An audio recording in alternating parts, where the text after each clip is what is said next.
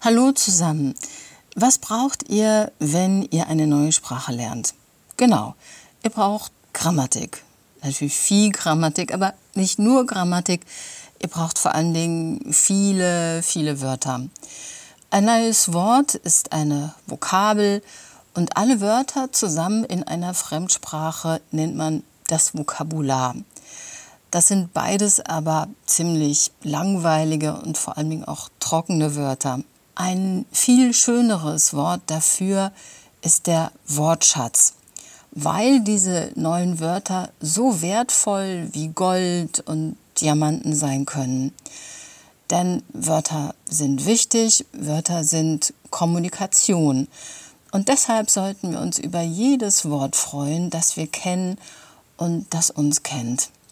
Das hat die Schriftstellerin Yoko Tawada gesagt, die schon in den 80er Jahren nach Deutschland gekommen ist.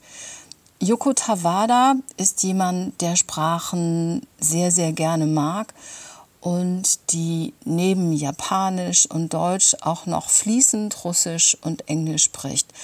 Und sie schreibt auf Japanisch, aber auch auf Deutsch.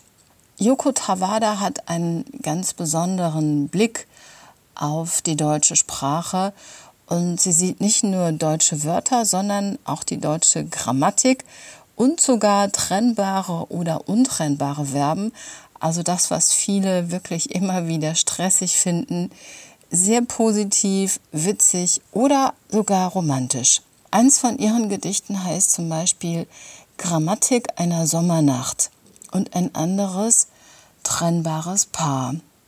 Zum schönsten und wertvollsten im Deutschen gehören bestimmt die Sprachbilder oder Redewendungen, wie sie auch heißen. Redewendungen sind so eine Art Salz in der deutschen Suppe. Ohne sie wäre Deutsch sicher langweilig. Wisst ihr, was zum Beispiel Krokodilstränen weinen heißt?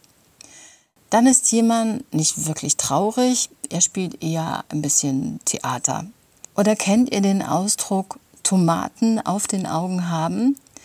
Das bedeutet, dass du nicht siehst und deswegen deinen Schlüssel oder dein Smartphone nicht findest, obwohl es direkt vor dir liegt. Von Yuko Tawada stammt der schöne und auch lustige Satz, dass eine Hose nur auf Deutsch tot sein kann. Damit hat sie die Redewendung gemeint, hier ist tote Hose. In Deutschland gibt es schon lange eine Punk-Rock-Band, die sich nach dieser Redewendung benannt hat. Das sind die Toten Hosen. Vielleicht habt ihr die Musiker auch schon mal gehört. Ähm, manche haben sie vielleicht schon live gesehen. Und wenn man das getan hat, diese Musik gehört oder die Musiker live gesehen hat, dann würde man nie auf die Idee kommen, die toten Hosen als langweilig zu bezeichnen. Denn genau das versteht man unter dem Ausdruck tote Hose. Wenn ihr auf eine Party geht und dann ist es langweilig, dann sagt ihr, oh, hier ist tote Hose, lass uns wieder gehen. Und gerade weil man die toten Hosen eben überhaupt nicht mit Langeweile verbindet, wurde die Band bei ihrem ersten Konzert, das schon über 30 Jahre her ist, versehentlich, also ohne es zu wollen, als die toten Hasen angekündigt. Aber die Männer um den Sänger Campino sind bis heute ziemlich lebendig und überhaupt nicht langweilig. Ich sage Tschüss und Servus bis zum nächsten Mal, eure Sonja.